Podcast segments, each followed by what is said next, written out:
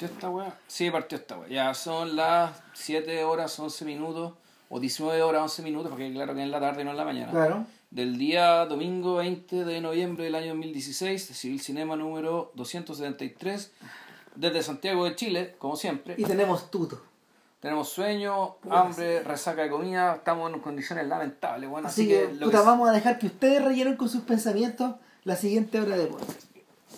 Eso. Chao.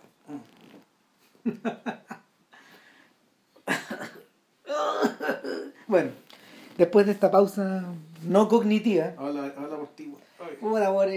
No, a ver, lo hemos discutido, lo, hemos- lo discutimos de hace un tiempo atrás, pero el triunfo de Trump y nuestro pequeño ciclo americano que ya va en la tercera parte, en el fondo después de después de Creed y después de Breaking Bad. Ah, chucha, sí. Sí, esto- completamos nuestra trilogía americana. Claro, en todo caso, la, la idea de hacer eh, lo que vamos a hacer ahora venía de antes de que Sí, claro que sí, po. Lo habíamos tocado muchas veces, o sea, si Idiocracy para nosotros era una película interesante, Mike Judge es un sujeto interesante de observar, a pesar de que en realidad el podcast no va a estar dedicado exclusivamente a él, sino que en el fondo Ni a ni a sus películas, en no, realidad, sino que no, a una más. manera de pensar finalmente. O de no pensar. O de no pensar, claro. O sea, puta, eh, lo que ocurre acá finalmente es que con el triunfo de Trump, a propósito de eso, hay gente que ha estado buscando razones por todos lados, hay gente que... Hoy día hay un, hay un artículo de Richard Brady que está muy bueno en el, Sí, lo en leí. el New Yorker. Sí. Y en el fondo habla del fracaso cultural. Sí, el fracaso cultural del, del, del liberalismo americano. O de, la, o de la idea del liberal americano en bancarrota, en bancarrota mental y moral. O sea, no, porque el- hay un, en realidad hay un fracaso, hay que empezar la interpretación y qué palabras usamos para ser lo más preciso posible. Claro. Hay un, yo creo más que un fracaso cultural, es un fracaso político, porque en realidad todo esto está, es es un fracaso político, ¿cachai? Escondido detrás de una victoria cultural. ¿Y cuál es la victoria cultural? La victoria cultural es que la, la gente que votó por un sujeto tan impresentable como Trump está escondida, po. no aparecía en la encuesta, nadie los vio, son invisibles. ¿Y por qué son invisibles? Bueno, eh, Y, eso lo decía Brody hoy día. O sea, puta, cuando ganó Nixon, en la segunda, la reelección de Nixon, Pauline Kael dijo una frase que era que, puta, la frase es memorable, yo la había, yo la había leído antes. yo no, yo puta creo que conozco a una persona que votó por Nixon. ¿Y dónde están todos los demás? Entonces la gente ha criticado diciendo, puta, esta mina está desconociendo el triunfo, weón. No, no, po. la- la- pero, pero el final de la frase, ¿Ya? el final de la frase es, yo conozco una persona que votó por Nixon, entonces ¿dónde están los otros? ¿Dónde están los otros? Sin embargo, a veces, en la oscuridad Ah, del sí. cine, los Me siento. parece sentirlos, claro. Me parece sentirlo. Claro, ¿Cachai? entonces la, la, la interpretación casi literal, digamos, de esta, de esta Que es la que trajo el escándalo en su momento. Ella que ella estaba diciendo que las elecciones eran truchas, ¿cachai? Que en el fondo estos votantes de Nixon eran, eran inventados. Pero lo que realmente esta señora estaba queriendo decir O que ella estaba muy aislada desde su, es que no, que eso de- es, desde su cocún neoyorquino. claro, es que eso, es, fondo, la, la lectura, la- el fondo la lectura final, que la lectura correcta, digamos, ¿cachai? Que, y que es lo que yo, lo que se podría interpretar que ella quiso decir realmente era que, bueno, en el fondo, eh, est- est- esta gente que votó por, por, por Nixon, yo no la conozco porque no tengo cómo conocerla. No la voy a conocer. Porque que- que efectivamente eh, yo y otro montón de estadounidenses más vivimos en lugares tales donde no nos topamos con ellos. En el fondo son dos países. Claro. Entonces el tema este del... Este es- yo creo que este va a ser uno de los temas que va a, que va, que va a abordar este podcast. ¿cachai? Y no porque nosotros seamos sociólogos gringos ni nada, sino No. porque nos hemos encontrado con... También nos hemos encontrado con películas ¿cachai? y con, que, que hablan de esto. Y con otras cosas audiovisuales. Y que con otras cosas visuales y que, y que, y que cruzando eso con Idiocracy, ¿cachai? te pueden armar un más o menos un mapa ¿cachai? Eh, de cómo de- desde las, de las ciertas producciones audiovisuales, ¿cachai? esto que acaba de pasar, no es que se viniera a venir, pero sí tiene, eh, sí es algo cuyas causas ya estaban siendo registradas. Claro, hay precedentes. Hay precedentes. A ver, el... yo diría que... eh,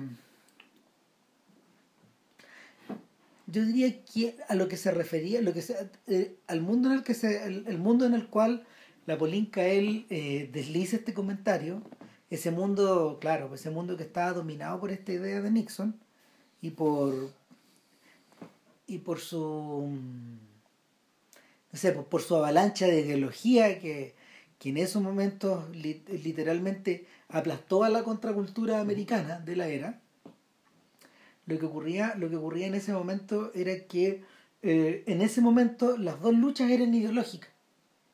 ¿Cachai? Las dos, las dos banderas de lucha de estas Américas que no se, de estas Américas que no se veían entre sí. Y hoy día eso, hoy día eso es distinto. La ideología no parece, la ideología en el sentido clásico del término no parece jugar un, un papel im- importante o más importante que no sé, porque la cultura es la celebridad. Eh, en su hay una, ¿sabes qué?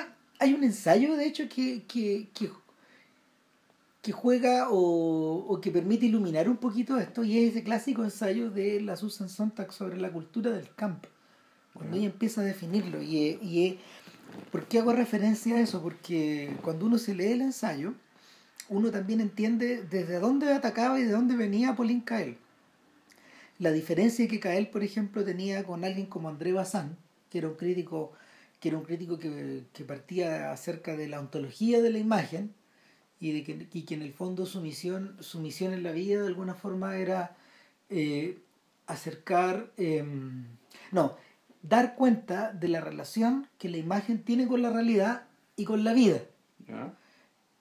De manera que lo que él buscaba era, era que era, era arrancarle o no, era develar esos pedazos de verdad que estaban atrapados en la imagen. ¿cachai? Eh, eh, cuando, uno lo, cuando uno lo expande, por ejemplo, al ideario de la Nouvelle Vague, y uno se acuerda de esa frase de Godard donde dice, eh, eh, a ustedes no los queremos porque nos firman las mujeres como nosotros las soñamos, padres como los que tenemos y amigos con los que nos encontramos o nos desencontramos todos los días. No, no los respetamos porque nos firman las cosas como son. Ese era el reclamo que, que, esa, que esa generación tenía respecto de la generación de la posguerra. En Francia. Ahora, ¿qué es lo que ocurre? ¿Qué es lo que ocurre lentamente? Porque estas cosas se producen también lento. Eh, cuando Pauline Kael y Susan Sontag entran a escena en el Nueva York de los 60 o de finales de los 50, lo que, lo que Sontag observa con mucha perspicacia es que en paralelo a esta cultura basiniana, a esta cultura eh, de raíz centroeuropea o esta alta cultura que, que como podría denominársela, existe algo americano, profundamente americano, que es el camp, que es la idea de lo reciclado. Se, ella gasta un montón de páginas en explicar qué es.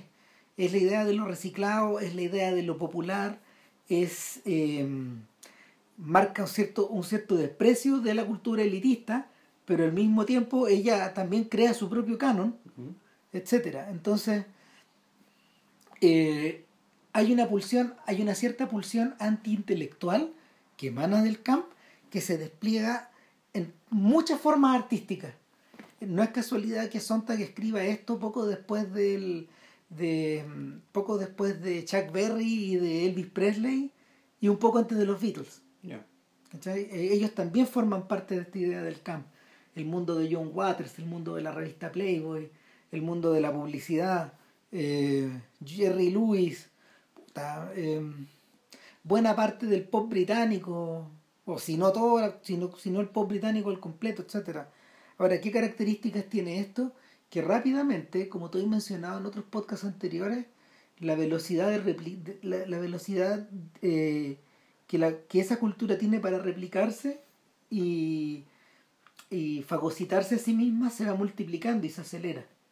¿Cachai? Entonces, eh, Pauline Kael llega a escribir, eh, y Roger Ebert llegan a escribir a los medios, a, a medios importantes entre mediados de los 60 y finales de los 60, coinciden con la generación de Spielberg, de Lucas, de Coppola, de Scorsese, etc. Y, y son ellos de alguna forma los principales eh, impulsores o detractores de este mundo. Son los principales impulsores o detractores de Bertolucci, de De Palma, etc. Eh, entonces, en muchas columnas, eh, Pauline Kael, y en la vida real, Pauline Kael se enfrenta con gente basiniana o trufotiana como Andrew Sarris, que, es como, que era el crítico del Village Voice, y ella desde la tribuna del New Yorker, todo, todo muy neoyorquino. Y, y lo que ocurre, claro, lo que ocurre con Kael es que ella defiende este, esta aproximación antiintelectual. Sin embargo, sin embargo, en algún momento ella se, en algún momento yo creo que escribió un ensayo para arrepentirse. a finales de los 70. Que ella se da cuenta, ¿cachai? De para dónde está llevando esta weá. Claro, po, y, y, y ese es el punto interesante. Porque cuando ella escribe esto, ella lo escribe, ella lo escribe en la era de la guerra de las galaxias, en la era de, en la era de Porquis, de los hermanos Caradura, eh, en la primera, en la primera oleada de películas de, de los actores de Saturday Night Live, y ella dice, diablo, o sea, eh, todo, esto que, todo esto que podía ser eh, algo muy nuevo y cargado de energía, hoy en día ya no resiste más, y el reciclaje, mucho me temo que va a continuar y con dividendos decrecientes. Claro, o sea, con degradación, degradación artística progresiva. Claro. Entonces, esa es, uno de la, esa es una de las patas ah, de, que, tiene de, que, que, que, tiene en torno al deterioro de la, de la discusión cultural y al deterioro de la creación de cultura finalmente. Y, y en último término, el deterioro de la sociedad. O al, al deterioro de la sociedad civil o al deterioro de esta sociedad de la conversación, finalmente. Eh, fuera del, fuera de, del micrófono, eh, conversando por teléfono sobre este tema, eh, JP sacó a colación, yo creo que la película por la que hay que partir. Y es una película que está en Netflix, se llama Best of Enemies. Está realizada por dos directores, creo, o por un director, la verdad es que no bueno, me acuerdo. Me acuerdo mucho. No, porque, pero en este, para estos efectos no. Lo siento, señor director, pero no importa tanto porque no, lo, no lo vamos a acreditar hoy día, pero bueno. Claro, lo que importa acá es que, bueno, mientras. Échale una mirada hasta en Netflix, eh, por lo menos acá en Chile, digamos, yo creo que en los territorios latinos está. Y es un. Eh, yo la comenté y está en Civil Cinema, por si acaso, el, el comentario. Y Best of Enemies es la historia de los debates, de los ocho debates que mantuvieron eh, William Buckley y Gore Vidal en la campaña de reelección de Nixon, ¿no? Eh, no. no, fue la elección de Nixon, la del eh, 68. eh, con motivo de la, con motivo de la con motivo de las campañas presidenciales, pero en la fase de primaria. Ya. Lo que hacían es que en el fondo eh, ABC, que era un canal muy pequeñito, no tenía el dinero. No tenía plata para hacer cobertura eh, sí, instantánea o sea, y permanente digamos, de, la- de, las, de las primarias, de Entonces- las convenciones de los, de los dos partidos. Claro, entonces los tipos por un asunto como de limitación y pobreza discurrieron una solución creativa y es que invitaron a dos intelectuales eh, identificados con ambos lados para que tanto en la convención republicana de Miami como en la, Republi- en la convención eh, demócrata de Chicago. Eh, ellos eh, de alguna forma se reunieran las cuatro noches consecutivas Claro. que duraba cada una y, y, y hicieran el round-up, la conversación al Claro. final del día. Um, ¿Qué es lo que sucedió? Finalmente que eh, es la- esas conversaciones comenzaron a agarrarlo el bastante vuelo como para convertirse a su vez en material de comentario en los diarios al día siguiente. Claro, o sea, se convirtieron en eventos más importantes que lo que estaban comentando. Claro. Era, más, era más interesante, más novedoso, porque básicamente las convenciones, bueno, es, es gente discurseando, ¿cachai? Rodeado de otro montón de gente con globitos, pancartas hueonas, ¿cachai? Como, como- Parte del show. como el sentido del espectáculo que tienen estos gringos, ¿cachai? Pero claro, que es un espectáculo cívico, cívico republicano, patriotero también, ¿cachai? Bien, bien patriotera la hueá. Sí, Eh, o sea, sobre todo en las últimas, el último par. Pero claro, pero eh, entonces pues, es un, un espectáculo donde que, a menos que haya un discurso particularmente remarcable, ¿cachai? Como el de Obama en 2004, a nombre de John Kerry, por o, ejemplo. o, o el mismo que hizo Bill Clinton para John Kerry también pero fue, fue bien impresionante Claro. que tenía- ya. O el que hizo Bill Clinton para Obama en 2008, etcétera Son históricos, claro. Claro, hay, a veces pasa que hay discursos realmente históricos, pero cuando no los hay, en realidad gente hablando, gente escuchando, gente aplaudiendo, gente gritando, más de lo mismo, globitos, pancartas, colores y todo en tres colores. Entonces, bueno, resulta que eh, aquí los tipos de ABC encontraron que dicen, bueno, a esto agreguemos un, un match de box. Porque en el fondo, digamos, lo que, lo- lo- los debates de, esto- entre estos sujetos eran un match de box. Tenemos dos personalidades exuberantes. O sea, tenemos a. Tenemos a. Gore Vidal, Tenemos a Liston con Ali. ¿sí? Ah, el, eso. El, el punto, el, punto, yo creo que el- en un momento en que las peleas de box están como en el apogeo, digamos, lo importante que eran estos enfrentamientos de colosos, ¿cachai? Que dijeron, bueno, hagamos un match de box, ¿cachai? Pero con intelectuales. Y, y, y aquí está lo, lo, lo, lo extraordinario y lo patético. lo trágico de esta cuestión. Es que trajeron a los dos de los intelectuales más, más, eh, más destacados de, de Estados Unidos, digamos, uno de la derecha conservadora, republicana y conservadora. uno, y uno de los padres, de hecho, del movimiento neoconservador contemporáneo. Claro, el, el- a William Buckley se le atribuye el haber inventado a Ronald Reagan. Claro. Decirlo la- así. O sea, Ronald Reagan llegó a la presidencia porque William Buckley lo, lo, lo sponsorió. O sea, dijo, ¿sabes qué? Tú, pum.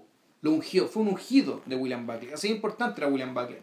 Y Gore Vidal, que no sé si no, no tenía tanto peso en el partido eh, demócrata, pero sí era muy conocido por sus libros y, por ser el biógrafo de Estados Unidos en rigor. Claro, había escrito eh, muchos libros sobre episodios importantes de la historia del país. el, personaje, por un lado, eh, tenía esta mezcla como latino-francesa y americana. Era, era flamboyant, como dicen los gringos, era un hombre muy exuberante. Era abiertamente gay, lo que era una curiosidad en esos años. Prácticamente a nivel público, un intelectual gay era eh, en, en, en Estados Unidos era algo muy extraño. Truman Capote, que era su enemigo jurado, era otro. Ya. O sea, eh, Pero Gore, en el, en el documental me queda tan claro que se que era más bien, tengo la impresión que era bisexual. no, no. y, que, y que en sus libros, ¿cachai? Es como que se metía en el tema y que O él tenía sea- una postura tan abierta que era como, ya. No, y- Ya. pero, pero es que además, además lo que pasa con Vidal es que en realidad los temas que él escogía eran naturalmente polémicos. Mm. Bueno, entre paréntesis, él es medio pariente de los Kennedy. Ya. O a él le gustaba decir que era más pariente de lo que en realidad era. Realmente era, claro. Claro, o sea, pero, pero sí, igual que el Capote, tenía, tenía bastante cercanía con la con la, con, con- con la familia Bouvier, por ejemplo, también. ¿Cachai? Eh, ahora, el, la novela por la cual Vidal va a ser recordado en el futuro es una novela que se llama Burr, sobre Aaron Burr, el asesino de Hamilton Ya. que era que a su vez es el tercer vicepresidente en la historia de Estados Unidos, que es una figura negra en el fondo. ¿Quién, Burr o Hamilton? Aaron Burr. Aaron Burr, ya. No, pues Hamilton no, pues Hamilton no. Hamilton, el del- del uno, federalista. Uno de los padres de la patria, sí, claro. claro, o sea, Claro. Hamilton, Madison y Jake. Claro. Ya. Eh, o The Ultimate, ¿cómo, se- cómo, le, cómo, cómo- lo bautizaban hace poco? Claro, eh, Hamilton, es Hamilton es The Ultimate Immigrant. ya. El, el inmigrante el inmigrante perfecto, pues sí, es un tipo que, que llegó a, lo- a Nueva York creo que como a los 17 años, punto tú, eh, eh, pero venido desde el Caribe, donde nació. Y eh, esa es la novedad, pero la, la que realmente lo hizo famoso en los 60 es Mayra Breckinridge, que es la historia, es una historia seriocómica de un trans- de, de un transexual y que la convirtieron en, Hicieron en- película. en película con Raquel Welch. Ella es Mayra Breckinridge. Claro. Y yo la escoba con la película. Digo, el libro también. Entonces, eh, es un sujeto que para esos efectos en la cultura estaba tan a la izquierda eh, de, de- en sus ideas como Buckley podía estarlo a la derecha. Claro, entonces, aquí, eh, para hacer la corta, digamos, porque en realidad se va a hablar de estas cosas en la película, el- este documental decía que, bueno, aquí da la impresión de que o sea, uno podría pensar de que el encuentro de estos grandes titanes, Te iba a ofrecer algo para, lo, para ofrecer algo memorable. no, no, el, o sea, el- el- es otra cosa, la interpretación es que, claro, estas personas que fueron a la televisión representan el apogeo de una, una presencia de la alta cultura, digamos que, que la última gran presencia de la alta cultura, es decir, en la televisión para este tipo de fines, y por lo tanto, es el fin de una época ida. En cambio, los directores de la, de la película, y lo dicen con una penetración brillante, dicen, no, Tienen una idea, tienen la idea la contraria. es absolutamente al revés. Ellos son el inicio del desastre que tenemos ahora. ¿Y cuál es el desastre que tenemos ahora? Y el desastre que nosotros creemos hizo posible, ¿cachai? Lo que está ocurriendo acá Los opinólogos. po. es que, es que, no, peor todavía, es que, eh, o sea, ¿qué son los opinólogos en el fondo? ¿cachai? Si los opinólogos, todos estos son síntomas. El, el- el mal de fondo ¿cachai? es, la, es que aquí se convirtió en espectáculo la incapacidad absoluta de dialogar y de encontrar un piso común acerca del cual podamos establecer qué es lo aceptable, qué es lo inaceptable, qué es verdad y qué es mentira. Eso es lo que se rompió. Eso es lo que ahora está roto. Eso es lo que, por eso es que ahora cuando se habla del post-truth. Esta, esta palabra que, se, que, que inventaron, digamos, ¿cachai? Y que ahora ya el Oxford la, la decidió que es la palabra del año. Claro, y, y que en el fondo eh, eh, eh, eh, post-truth no es muy distinto al término que hace 10 años acuñó Stephen Colbert, truthiness. No, no es muy distinto. Y tampoco es muy distinto a mentira. po. Es que lo que pasa es que, ¿por qué es importante? ¿cachai? Porque la mentira ha existido siempre. ¿cachai? Eh, volvemos, porque es interesante el, el- esta- esto del post-truth. Eh, claro, uno podría decir, la- claro, las mentiras de Goebbels todo el mundo las creía. ¿cachai? Pero bueno, porque aquí había, había un país entero que está dispuesto a creerlas, ¿cachai? que necesitaba creerlas. Aquí lo interesante, y eso claro, es una sociedad totalitaria, en el sentido que efectivamente, la, y 1984, que el Ministerio de la Verdad básicamente lo único que hacía era decir mentira. El tema del post-truth es interesante porque eh, se aplica supuestamente a una sociedad libre, donde tú, donde tienes distintas herramientas, hay, distintos, hay distintas fuentes, distintas maneras de que efectivamente la verdad flore. Y, el, y, el, y nosotros cuando estábamos en en la católica, ¿no te acordáis? Que en la aeropagítica, nos hacían leer la aeropagítica, digamos, de, de John Milton. Sí. El, el supuesto que está detrás de ese era que, claro, que la verdad termina defendiéndose sola. Y que en, en, un, en un espacio donde hay una sociedad libre la gente puede publicar, efectivamente la, la verdad va a aflorar y eso publicado como verdad va a ser comprendido como verdadero por el público que mira la realidad con sus ojos y la va a cotejar con lo que, con lo que está leyendo. Puta, no es así. Entonces, claro, uno ya sabía que entonces que esto no es necesariamente así. Pero lo que pasó acá es que el post-truth es posible porque eh, ya la, no hay una el espacio público, que comparte cierta noción de bien, de mal, de verdad, de mentira, en términos básicos e instrumentales, ¿se entiende? en ciertos sentidos básicos mínimos que permiten esta convivencia, que permite hablar de una sola comunidad, o de un solo, de un, solo, de una sola comunidad política, eso está quebrado. Y lo que dicen los directores es que estas peleas, estos debates entre Buckley y Gore Vidal, en el fondo ya son la primera expresión de eso, es decir, son la primera expresión de lo que tenemos ahora. para esos efectos son como gladiadores peleando en el circo, Claro. Donde al final, finalmente el que triunfa no necesariamente aplastando al otro, o humillando al otro, o enfureciendo al otro, como ocurre en el caso de Vidal con Buckley, que lo saca a sus casillas. Claro, Vidal, Vidal lo que hace, y recurre, recurre un truco muy sucio, más que Vidal lo que hace es que, puta, siendo al menos yo más simpatizante de las ideas de, de Vidal, digamos, ¿cachai? Puta, personalmente, pero lo que hace Vidal Vidal gana, pero gana con en boxeo lo que se llama un golpe bajo, Con un golpe bajo que, que, está, que está prohibido, digamos, que, sea, que en cualquier en cualquier diálogo educado, digamos, que algo que no, no, es admisible.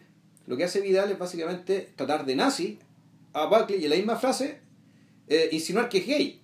O sea, lo insulta doblemente, ¿cachai? En una frase. Y ante eso Buckley ya no ya colapsa, Porque Buckley era conservador, pero no era nazi y si era gay, pues no se sabe, nunca se dice, no. no, estaba, fuera, estaba, fuera, de la discusión. Está fuera de discusión, digamos. Entonces, pero claro, eso en 1968 era una acusación fuerte. Sobre todo si eres conservador. Entonces, eh, el, lo triste de este documental es que la es que dos de las grandes inteligencias de América, por el hecho de ir a la televisión, terminan como dos luchadoras en el barro. Terminan, rebajándose a sí mismos. Entonces aquí cobra, cobra sentido, que está ahí. Eh, una frase que es muy trágica, hasta aquí dice Humberto Eco, respecto de que no aparecer en televisión es un signo de distinción. O sea, si tú no aparecías en la tele, te libráis de que eh, en el fondo termines chapoteando en el barro. La película Ginger y Fred de, de Fellini uno diría que en cierto sentido también te quería decir eso, ¿cachai? Que cuando Ginger y Fred van a la tele, en el fondo van a revolverse al barro, ¿cachai? Van a revolcarse el barro, que la en la tele, en torno a la tele, en la tele, puta, es mucho barro. Hay algo que es muy puro de ellos que se pierde una vez que la cámara se prende y se prende la luz del estudio. Y se pierde algo de la magia que ellos creaban en torno a la en torno a su número de varieté. Ahora, eh, en el caso en el caso de Vidal con Buckley es doblemente es doblemente asqueroso lo que se produce porque una vez que las cámaras se apagan y Buckley está eh, humeando, Vidal lo mira y le dice... Hicimos un buen show, ¿eh? ¿Todo bien? Todo buen show, ¿eh? Sí. Entonces, claro, Vidal comprendía perfecto... Vidal comprendía perfecto... ¿A qué iba ahí? A, qué iba, mm. pero el pobre, el pobre de Buckley, para, esto, para estos efectos, eh, nunca se recuperó realmente de esto. O sea, esto le causó mella, más allá de que se haya herido su honra o se haya herido su vida privada, etcétera, eso, eso está fuera de discusión. Eso no es tan importante. No es tan importante acá. Lo que duele es haber perdido las casillas. Claro, o sea, de hecho, más adelante, eh, cuando Vidal publica, porque la polémica después sigue, cuando Vidal publica su versión de los hechos en Squire, eh, Buckley eh, escribe una carta al director y luego demanda la revista. Y lo dejan publicar una nota larga también ahí, pero en el fondo está esta idea de que eh, está esta idea de que ellos, ellos aceptan dejarse llevar también por, por el mismo circo que los arrastra. ¿Cachai? Ahora nadie realmente está culpable. El propio Buckley hacía de las suyas en su programa de televisión que uno puede ver en YouTube, donde, no sé, entrevistó a Norman Mailer, entrevistando a Norman Mailer, o entrevistando a, o a Allen Ginsberg, o a un Pantera Negra, no sé, o a un músico. Sí, pero eran siempre provocaciones intelectuales, Claro. pillándole las contradicciones entre la idea y la acción. Lo que, Muy elegante, Claro, todo, muy claro. distinguido. Claro, alguno de ellos le sacó la cresta, ¿cachai? Pero pues, con buenas armas. Pues. No, claro, y con, y con otros, y, y- y con otros, eh, con otros se hacían collera, digamos, como, como, como con, otros cínicos como, como Mailer, pero, pero la, la idea de que eh, en ese momento se traspasa un límite en la televisión eh, lo, lo emponzoña todo. ¿Por qué? Porque de ahí para adelante, eh, y aquí con esto cerramos esta idea del documental, ¿qué es lo que viene? Lo que ocurre es que las elecciones siguientes, todos los programas tenían a pandits, como Claro. les dicen los gringos. Pandits, exacto. Es expertos, especialistas, ¿cómo se llama? Exacto, Claro. opinólogos, gente que está ahí como para dar su opinión, pero también en, en, algunos, en algunos casos como para confundirte eh, expresamente. Y, y de ahí para adelante nunca se han librado. De hecho, eso se trasladó, eso se trasladó también a la cobertura de, de los eventos deportivos, Mm. se trasladó a la cobertura, no sé, de hasta las paradas militares, man, finalmente. Eh, todo, toda la, la, la, la voz del experto, la voz del experto en torno a un tema acabó por instrumentalizarse. Si ustedes ubican a Marcelo Lago, Marcelo Lago se llama, ¿no? Sí. Claro, un sujeto como ese que eh, cada vez que hay un terremoto, un temblor grande, acá aparecen los noticiarios y lo entrevistaban como experto, finalmente él forma pasar, forma, entra a formar parte de la plana, eh, de la plana del canal X donde se encuentre. Sí.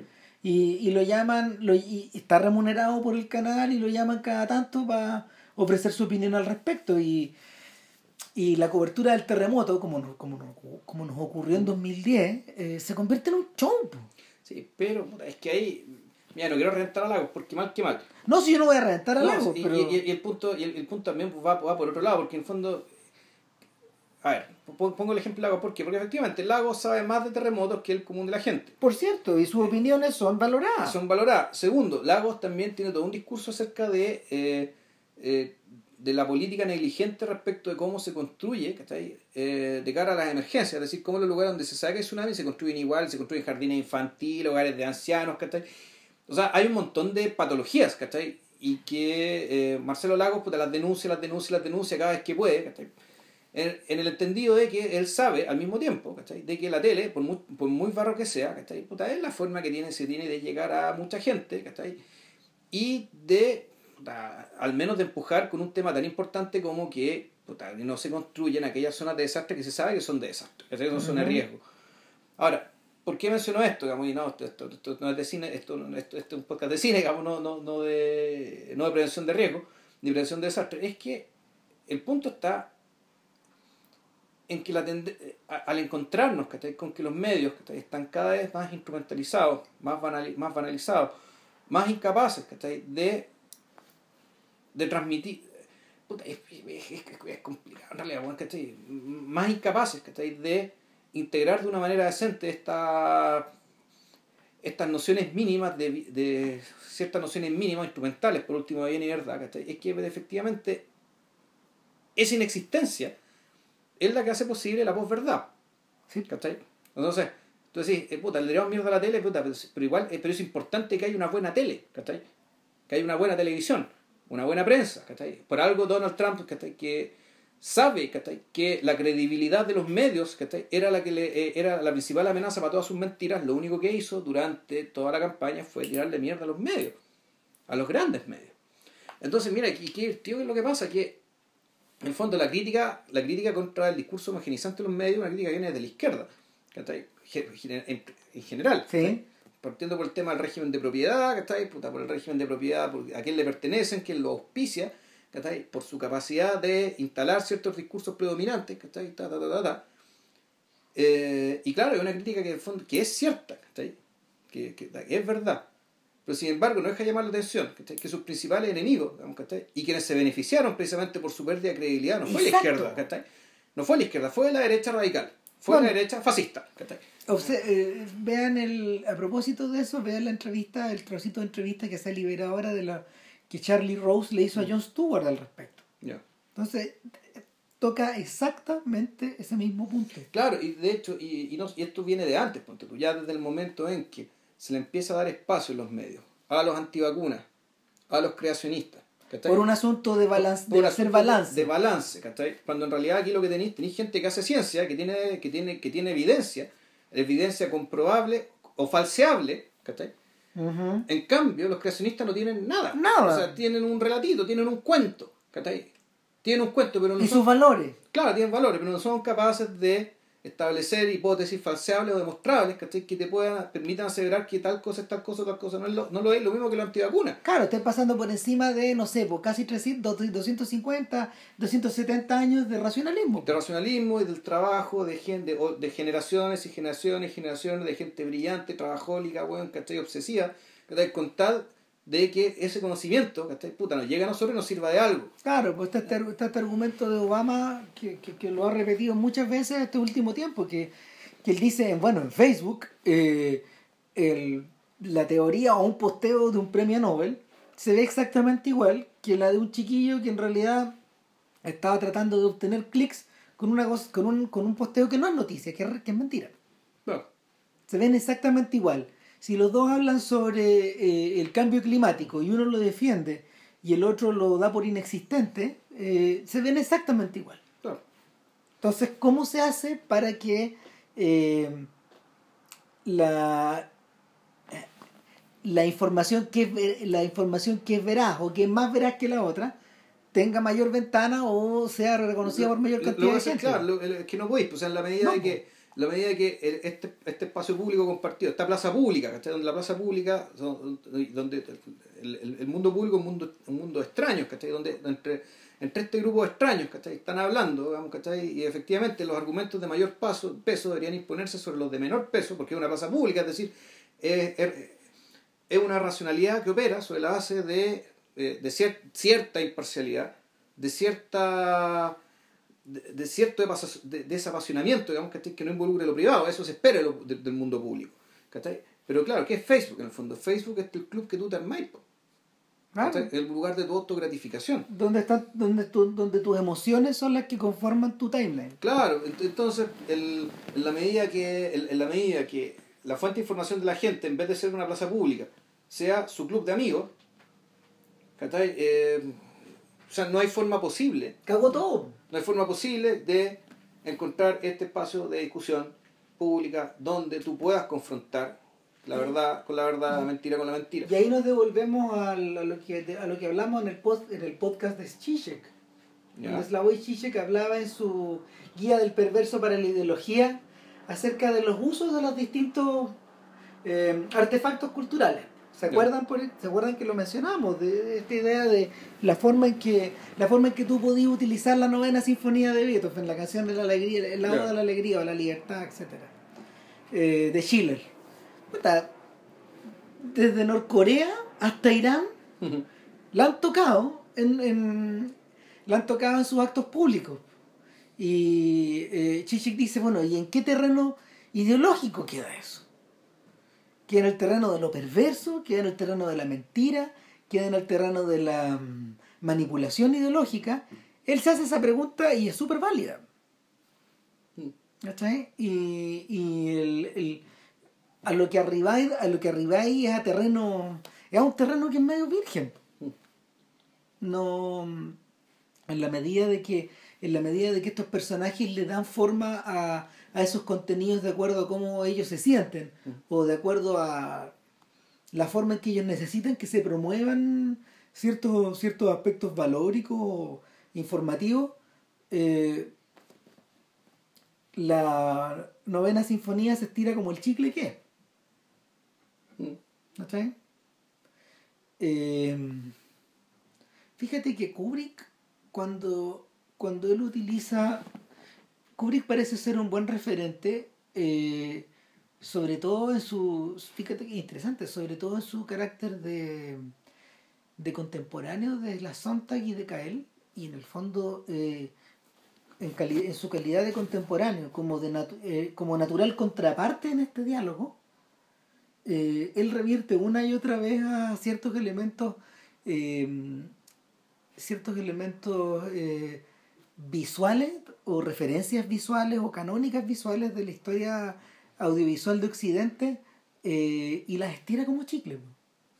Y las manipula, a ver, las manipula y luego te hace ver, te hace, te, hace ver el truco. Sobre todo en la naranja mecánica, por ejemplo. Esa es la razón, de hecho, por la que, por la que desde 1900 desde 1968, con 2001 en adelante, Kubrick solo empezó a utilizar música clásica o, o musical cues que fueran como conocidas. Eh, tiene, tiene parte que ver con eso. Eh, a la idea de que el interviniendo, interviniendo eh, el Danubio Azul, por ejemplo, en, en 2001, él podía alterar la reflexividad de la escena, pero la reflexividad del Danubio Azul también. Y, hay, algo de reducción al camp ahí. Eh, sobre todo, sobre todo en, los instantes en que Alex Delarge en La Naranja Mecánica utiliza. ¿Cuál era? Creo que la, séptima sinfonía o la quinta, no la. En, en, versión MIDI acelerada, en esa escena de sexo. Mm, no, creo que lo, lo, la escena de sexo lo que ocupa es, no, es Guillermo Tell. Oh, no, Guillermo Tell, eso. Bueno, el punto es que, el punto es que eh, ahí está, ahí está puesto en evidencia el mecanismo. ¿Cachai? El Alex Delarge permanentemente funciona en ese. funciona en esa. en ese estado de la conciencia. ¿Cachai? Y, y, esa es la razón por la que en, en algunos momentos, y fíjate, fíjate que lo acerca sería interesante sería, interesante observar o, o, pensar la naranja mecánica en ese sentido porque eh, si te acordáis hay escenas de la naranja mecánica donde Alex eh, alucina y se observa, se ve a sí mismo como, como el como el centurión que azota a Jesucristo, ¿te acordáis? Uh, no me acordaba. Una escena, una, escena que... Hay hasta fotos, que es memorable. Si Kubrick se preocupó, de hecho, de, poner esas fotos en circulación. Este Entonces, eh, él, se, él se proyecta en distintos momentos de la cultura. También se proyecta en la Primera Guerra Mundial, por ejemplo. Entonces, eh, el mismo, el, mismo las manipula, el mismo las manipula, el mismo decir que las pervierte es, entrar en un terreno medio raro, pero, pero las, la, estira como un chicle, las estira como un chicle y se las pone, se las, se las pone como un traje de spandex en el fondo, que se le adapta perfecto. Eh, a su vez, Kubrick, Kubrick eh, realiza la operación inversa cuando lo somete, cuando las autoridades del, cuando las autoridades del sanatorio lo someten al tratamiento ludovico. Al someterlo al tratamiento ludovico, más encima estos weones le dan los instrumentos para que este weón haga esta, posteriormente haga esta, esta suerte de síntesis. ¿Cachai? Lo llenan de estímulos. Y, y al llenarlos de estímulos, lo que, lo que crean, lo que crean es un monstruo más resistente al final. Es un monstruo que, que adquiere, que adquiere conciencia de su condición de víctima. Y, el, y, y, de esa condición de víctima extrae su poder. Eso, eso es lo que extrae su poder y lo que tenía al final, la última escena de la naranja mecánica es una apoteosis barroca de eso. Una apoteosis barroca en el sentido que, que no sé, que, que, lo, que los pintores británicos y alemanes del siglo XVIII la, tenían, la tenían en los techos. En los techos. El paso del barroco al rococó es por eso. Sí, o sea, en realidad uno podría decir que el, lo, lo, que le pasa a Alex es que el, en el fondo sobrevive una muerte. Por lo tanto, él, lo que hace es una. Él, resucita. ¿Eh? Y él resucita, y al superar la muerte, eso quiere decir que ella superó el peor de todos sus miedos. El peor de todos sus miedos, efectivamente, eh, está expresado acá con el tema de la música. Con el ¿Mm? hecho de que ahí sí se estaba pervirtiendo, dentro de su lógica, se estaba pervirtiendo la obra de Ludwig van como le llamaba él. Claro. Eh, asociándolo con cosas que él consideraba desagradables, pero que él mismo también hacía. Es, bien perverso el truco, digamos, que Y sobre todo pensando en que, bueno, él, eh, como, como toda grande película, también está, está asumiendo, está tirando ideas respecto, bueno, ¿qué estoy haciendo yo con ustedes, señores espectadores? En el fondo, ¿con qué estoy asociando estos elementos de la cultura occidental que están tan canonizados, como por ejemplo la novena sinfonía de Beethoven, que vendría a ser la pieza más sublime de, o al menos yo creo que lo entendía él, digamos, si no entienden mucho, eh, del canon occidental musical. Claro. Que en realidad él la pasó a San Mateo, pero no importa. Eh. ¿cachai? Para efectos de, de esto, de, vamos, Esta vamos, a sumar que, que, que la novena de Beethoven. Bueno, pero el, eh, ¿Y por qué llegamos a esto, weón? No, lo que pasa es que hay que, llegar a esto porque porque tenéis que hay que encontrar la vía, a ver, hay que encontrar el camino por el que se por el que desembocamos en esta otra weá, pues. Es que hay hartos caminos, ponte tú. Un camino, otra película que me acordé también, es que. Y que tiene que ver con el con el- también, con esta otra, con esta, con esta otro, esta otra excusa, esta otra cuña con la que empezó Christian, que es la, la columna de Richard Brody acerca de la, el fondo la incapacidad del mundo de Hollywood, de darse cuenta de bueno, a quién cresta le estamos haciendo estas películas. ¿Quién es nuestro público en realidad? O sea, si queremos que nuestro público piensa como, problema. piensa como nosotros, o es como nosotros, comparte nuestros valores, eh, puta quiere que les diga no, o sea, y, y la, la eh, Hollywood es demócrata, ¿cachai? Las estrellas pusieron sus rostros, ¿cachai? Para la campaña demócrata y esto no sirvió de nada. No, pusieron su rostro y sus bolsillos. Y sus billetes y lo que sea, y no pasó nada. No. Ahora, otra película, una película que habla de esto, y que es súper consciente de esto, pero y que es de un. y al mismo tiempo es de, uno, de un optimismo y. Sí, sí, yo diría que optimismo, que no sé si es, eh, es una película de. eh, uy, ¿cómo se llama este weón? ¿Cuál película? David Mamet, State and Main. Ah, sí, pues State and Main. State and Main. Que no me acuerdo, llegó a los cines esta película por el año 2001. El, no me acuerdo el nombre con el que llegó. State and Main es la película esta de un, un pueblecito chico, un pueblecito de cualquier Se, parte. se traslada a una producción de Hollywood. Se trasladó, se una producción de Hollywood y que, como es una película coral, muy entretenida, muy divertida, con buenos diálogos, pasan un montón de cosas, ¿cachai? Eh, donde, el, donde básicamente es la periferia a la cual llega el centro, ¿cachai? o una parte, una, embaja- un- un- una Una embajada embajada. del centro que vendría a ser este equipo de filmación, que establece ciertas relaciones con, la, con, las, con los progresistas de la periferia, que el personaje, el personaje es Rebecca Pigeon, digamos, que es, la, es como una especie de profesora bibliotecaria, digamos, que es la que se empieza a entender con el guionista de la película. Y donde, claro, la, la película te, te muestra todos los inconvenientes, digamos, que está ahí todo al fondo, y son desajustes culturales, es decir, como dos, dos, dos grupos de gente de países extranjeros, digamos, de, de- de- que no son del mismo país, que tienen que convivir forzosamente. Eh, por esta filmación de una película y donde se ve, puta, no importa, los códigos culturales, los valores, las formas de vida, entender, de, de entender el mundo, que son distintos unos de otros. Y que esta gente no se entiende, pero David Mamet, eh, lo que él, lo que creo, lo que él quiere decir en la película es que sí, creo que esta diferencia, en rigor, es superada por el valor del arte mismo. ¿Por qué? Porque en la escena en que se está filmando, se produce una comunión absoluta entre la gente que está trabajando y este público que está mirando este trabajo y que en algún momento después va a mirar el, producto final de este trabajo, que es la película misma. Pero ese momento es un momento de comunión donde, por lo menos durante, por lo menos ahí, volvemos a ser un solo país y una sola comunidad. Claro, la, va a ser la filmación, todo va a volver a ser lo mismo, ¿cachai? pero en algún momento la película va, va- va a estrenarse y la gente se va a ver actuando como extra y va a recordar también, viendo la película, ese momento de filmación, esos momentos de filmación, en los cuales, bueno, todos éramos uno, todos fuimos uno. Ahora bien, eh, cuando tú tenías cuando tú tenías esa epifanía social o esa epifanía mm, eh, ¿cómo se llama? cívica, por decirlo así, eh, lo que tú tienes es un, eh, lo que tú tienes como es la figuración de un mundo que se entiende, de un mundo, de un mundo que está como cerrado. ¿Cachai? Pero ¿qué es lo que ocurre?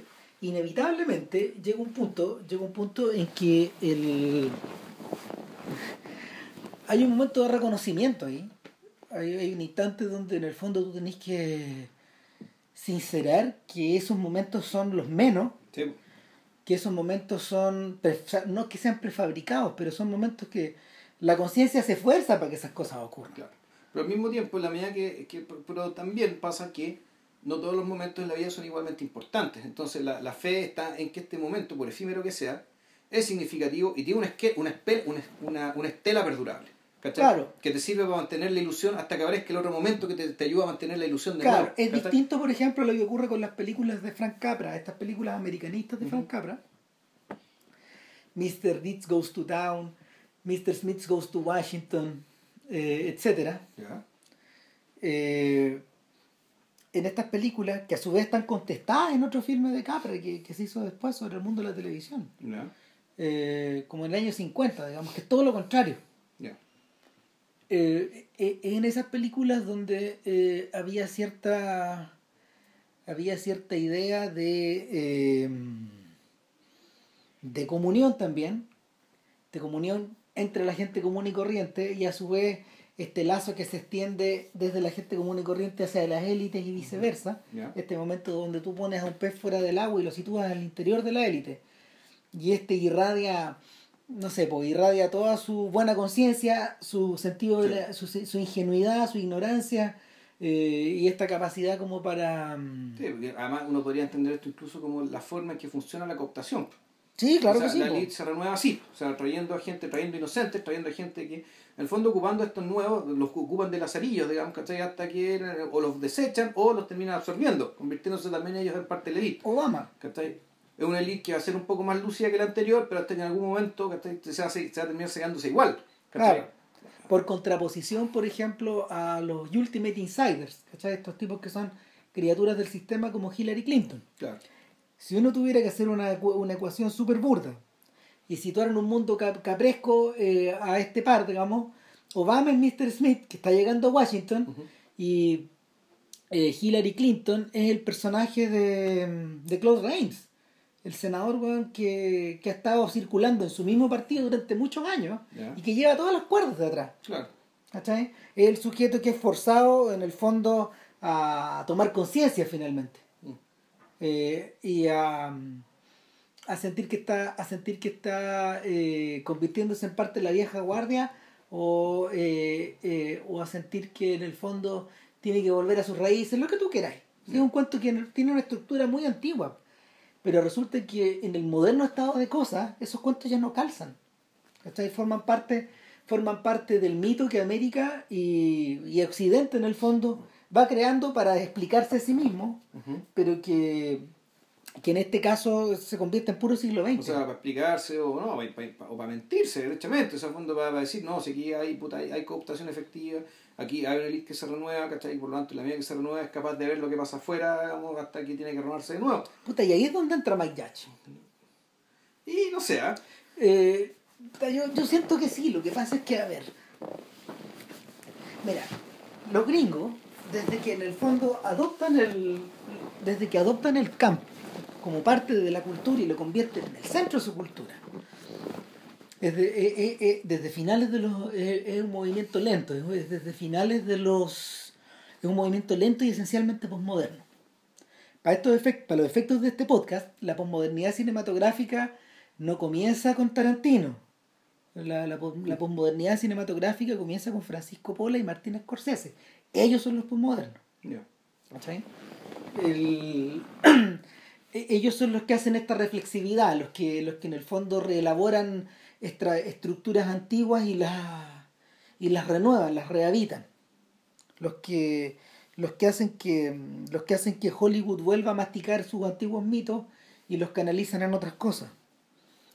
Y eh, ellos forman parte de ellos forman parte de este cambio de lenguaje pero también los también forma también forman parte de ese cambio de lenguaje puta el mundo de las comedias idiotas los cazafantasmas weón, eh, los hermanos Zucker eh, y, y en último término los hermanos Farrelly es una progresión es una la- es- Bueno, y Mel Brooks. y Mel Brooks por cierto que Mel Sí. Brooks es una progresión O sea, de- el, el, el final de Blazing Saddles, eso es posmoderno. O sea, no puede ser más posmoderno. no puede ser más posmoderno que eso Sí, claro. Entonces, eh, la discusión en torno al tema obviamente in- invade los 80 y lo, lo salpica y, y para eso, para el momento en que la, para el momento en que la discusión intelectual está centrada en eso, puta, ya han habido como 20 años de arte en Mm. torno al tema. Claro. Y ahora, ahora bien, eh, en el terreno de la sátira, que usualmente es uno, por lo menos en el caso de los gringos, es el instrumento que eh, eh, las élites ocupan para reírse de sí mismas, o para, para hacerlas tomar conciencia, o para, para ridiculizarlas. Eh, la sátira tenía una, una cierta función saludable dentro del mito que se cuentan los gringos, yo no estoy tan seguro de eso, pero, pero el, el momento en que, el momento en que la sátira revierte hacia lo posmoderno y aparecen, no sé, pues aparecen figuras como las de dónde está el piloto. ¿Cachai? O que algún día vamos a tener que hablarle de los hermanos Zucker por esa razón. eh, y de Jim Abrams. Pero cuando, cuando entramos en esos terrenos, cuando entramos en el terreno de volver al futuro, cuando entramos en los terrenos de, de estas películas que se miran, se miran como en un espejo, como la de los Wayans.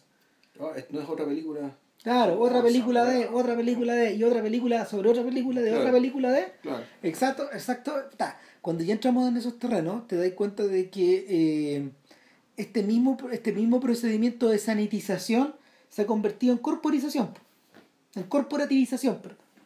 Se han corporativizado totalmente esas, estas estructuras como para de estas estructuras para reírse de las estructuras. ¿cachai? Es el momento en que Mel Brooks es la apoteosis de Mel Brooks. Hmm. Es el momento en que el propio Mel es superado por sí mismo. Lo mencionamos en el podcast de Mel Brooks. Es el momento, es el momento bendito cuando eh, el, el sabio yogurt empieza a vender los monos de Spaceballs en Spaceballs. ¿cachai? O sea, y es como un llame ya. Claro. Eh, es el momento, eh, claro, pues es el momento, es el momento de la cultura de, de la aparición de o de, o no sé, o de la, o de la consagración masiva de esta idea del, del buhonero o del, del vendedor, pues. ¿cachai? Que, que efectivamente eso es Donald Trump. Donald Trump es la, es la renovación de esta figura del señor que te vendía el elixir de la juventud en el oeste. Let me tell you, let me tell you, ¿cachai? Eso es, es el sujeto que después te quería vender colchones en la televisión. Eh, eh, eh, esa persona. Eh, el, el weón que tuiteó el otro día, weón, que solo yo sé los nombres de los finalistas de mis secretarios Claro. para mi gabinete. Porque él creía que era. Entonces, un- tipo la puta madre, estamos hasta el carajo. Bueno, este weón cree que esto es de. de Un reality, Bachelor. po, claro. reality, no, de, ¿cómo se llama? De, ¿No es de Bachelor? No, no, de no, Bachelor, no, de, de The Apprentice. The Apprentice, eso. Claro, po, o sea, ¿qué iba a saber el gordo Christie, weón, que iba a estar sujeto a esa weá cuando firmó ese pacto con el diablo? Po, weón? el propio Rudy Giuliani que está todo cagado ahora, po, weón. Después de andar, eh, eh, es un gran castigo, weón, después de andar hociconeando por todos lados, weón. Ahora el weón ya está perdiendo la, está perdiendo las chances de convertirse en secretario de Estado. Porque eh, evidentemente gente como Mike Pence weón, no va a querer tener un weón con lazos, que tiene lazos con Irán, pues, weón, con Rusia y con Qatar. weón. O sea, él tiene negocios con Qatar. ¿Quién? Rudy Giuliani. Claro. Ah, En estos 20 años, weón, donde ha estado, no sé, pues repartiendo su doctrina, weón, de la tolerancia cero, ha estado asesorando, asesorando, y se transformó en un lobista internacional. Y es por eso que el weón quería ser secretario de Estado, weón, y, y se está cayendo la opción. Va a quedar fuera después de haber, weón, invertido mucho, mucho, mucho de su pro- mucha de su propia figura, weón, y haberse sido sujeto del ridículo. Bueno, pero eso es lo que les pasa, weón, a los personajes de The Apprentice también, pues, sí, pues. Se han convertido en personajes de The Apprentice. O sea, son personajes que, claro, por lo que entiendo, se someten ahí con la posibilidad de que Trump lo humille en público, con tal de Puta, con tal de ganarse unos pesos, pues, weón. ganar un poco de plata, ganar celebridad, ¿cachai? Y con esa celebridad sa- sacar algún otro negocio en paralelo. Em, Ahora, ahora bien, ¿por qué, yo, por qué yo te decía que la aparición, la aparición de Mike Yacha es interesante en ese escenario? Porque, bueno, primero que nada, primero que nada, eh, es que Mayacha apareció harto antes. ah, es que es que no, pero, Sí. pero, pero eh, lo que pasa es que Yacha aparece al final, al final de este periodo posmoderno, con, con Bibis y Badger. Claro, pero yo ah, en ese sentido ah, el, lo moderno que tiene que tiene Vives y Vázquez, que tiene Yach, en el fondo es aparecer es un poco como los Simpsons, ¿no? O sea, esto que, los, claro que Simpsons, sí, los. Simpsons un- un- un- el show que es. Bueno, y la misma película, Idiocracy, se hizo por Fox. Sí. La hizo Fox. Y es una película donde se ríe de Fox. Sí. Eh, Como los Simpsons. como los Simpsons, que también se ríe de Fox, de los facha que es, ¿cachai? Y bueno, Fox la mantiene porque, como decía Marx, ¿cachai? Puta, el último burgués que, que, que ahorquemos va a ser que nos venda la soga. ¿Cachai? Entonces, bueno, va a ganar plata, ¿cachai? Y va a ganar plata hasta el último día, ¿cachai? Vendiendo la soga aunque lo vamos a ahorcar. El, el tema es, como, es, como, perdón, es como Roger Ailes, el CEO de Fox News, po, weón, que, que el viejo el viejo creó un sistema que saber creó un creó una nube creó una nube tóxica periodística que lo terminó que lo terminó como se llama eh, enredando a él weón. ¿Cachai? y ahora ahora quedó fuera del juego pero pero efectivamente fue el último burgués parte de- de- de- del canal. Claro, porque bueno este, este ejemplo? Porque básicamente Mike Judge, ¿qué es lo que hace? Mike Judge eh, hace Badhead para MTV riéndose, de MTV. ¿cachai? De MTV y peor, peor todavía del, del tipo de público Del público de época, claro. De los, del slacker. De ese, de ese tipo. de- es un tipo humano, de hecho. O sea, es un tipo, es un slacker que para estos efectos es metalero, ¿cachai? Pero podría no serlo. No. pero es metalero, ¿cachai? Y que, y, y que básicamente, y aquí está como lo complejo decir, lo, lo poco soportable que es, ¿cachai? Es que son dos tipos, ¿cachai? Uno más tonto que el otro, porque vive es bastante más tonto que Badhead, Físicamente feo. físicamente muy feo, ¿cachai? O sea, son como unos nerds que, que se inventan o se inventa una personalidad, ¿cachai? A partir de la música que escuchan, de la música que consumen. Y al mismo tiempo inventa su personalidad a parir de la música que detestan. y que, y que detestan, digamos. Entonces, y todo esto con dos palabras. ¿cachai? Que además, Eh, eh, it, it sucks, it's cool. Listo. Listo. Listo. Ese es el pensamiento de. Y por lo tanto, hay que sostener una serie, ¿cachai? Con, con estos dos personajes, es digamos, que- que con, lo- est- con, con estas categorías mentales y con esta forma de ver el mundo. Es que lo brillante que esta weá es que no, era una- no alcanzaba a ser una serie al principio. Eran como unas viñetas Eran que viñetas, aparecían, sí. que, que, que rellenaban espacio. Entonces, en, ese, en esa lógica, en esa lógica, eh, la aparición de estos sujetos no solo fue, no solo era divertida, sino que fue bienvenida. Porque era un instante donde la propia cadena era autorreflexiva, Ujú. Se cagaba de la risa de sí misma, tiraba palos para su público, Claro. pero al mismo tiempo al mismo tiempo les daba una nueva vida a videos que ya estaban muy reventados pues. Claro. Además, pues. Puta, sí, es que eso era po. y, y, y, reciclaba ahí muy postmodernamente Sí. tu discurso eh, pero no lo asociaba pues, lo asociaba pero no lo asociaba O sea, la sociedad, pero al mismo tiempo mostrar una sana conciencia respecto de lo que tú estabas haciendo. estás haciendo tu weá de RC. ¿Cachai? En el fondo, el, era como decir, ya, nosotros somos esto, ¿cachai? puede ser que generemos esto, pero no somos estúpidos, somos conscientes ¿cachai? de esto. Y, pero al mismo tiempo, bueno, creemos que no todo nuestro público es así, ¿no? Exactamente. Y, y esa, ese estilo, ese saber, ese sentido del humor se transformó en un estilo de humor. Es distinto a los Simpsons. Los Simpsons los Simpson están creados por una generación que creció al alero de Saturday Night Live, de mm, Second City Television, que era la weá de Chicago, eh, de, de Monty Python, Sí. y en último término de la revista Mad. Son gente que para los Sí. que en el fondo la estructura de la sátira era una cosa postmoderna que se revolvía sobre sí misma. Claro, pero la base, la base de origen, digamos que era una base de origen bastante más saludable que eran los picapiedras, ¿cachai? Y, y otro montón de, En los Simpsons sí. de series de series familiares, ¿cachai? Donde efectivamente en la, en la familia tenéis de todo, ¿cachai? Tenéis buenos tontos, ni buenos más o menos sensatos, ni buenos Claro, inteligentes, ni buenos chiflados, ¿cachai? Claro, Y- o, o eh. tenéis un, o te- o tenéis un gran promedio, ¿cachai? El- el fondo que eran los picapiedras.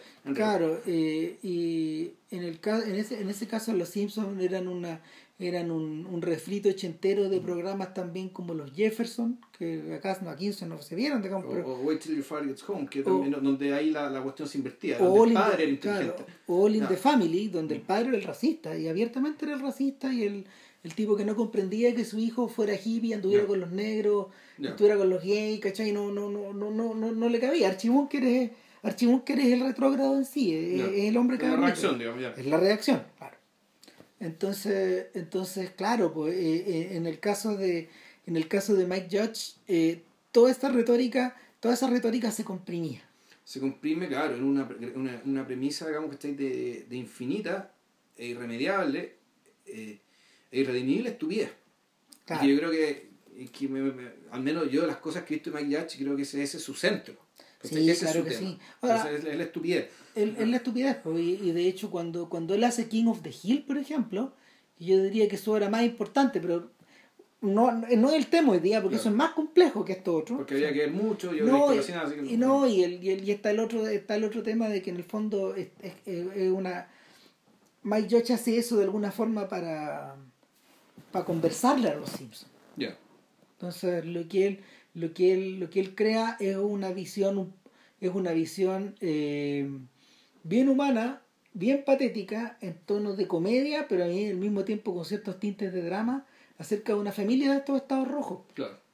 y, y una familia extendida. Lo, lo, yo le decía yo le decía a JP que en el fondo eh, King of the Hill es un poco Lucky Louis, De, de Louis C.K. Ujú. Ahora, que en King of Lu- Louis lo mira desde la izquierda, No, y donde el personaje además es de izquierda. claro. Sí.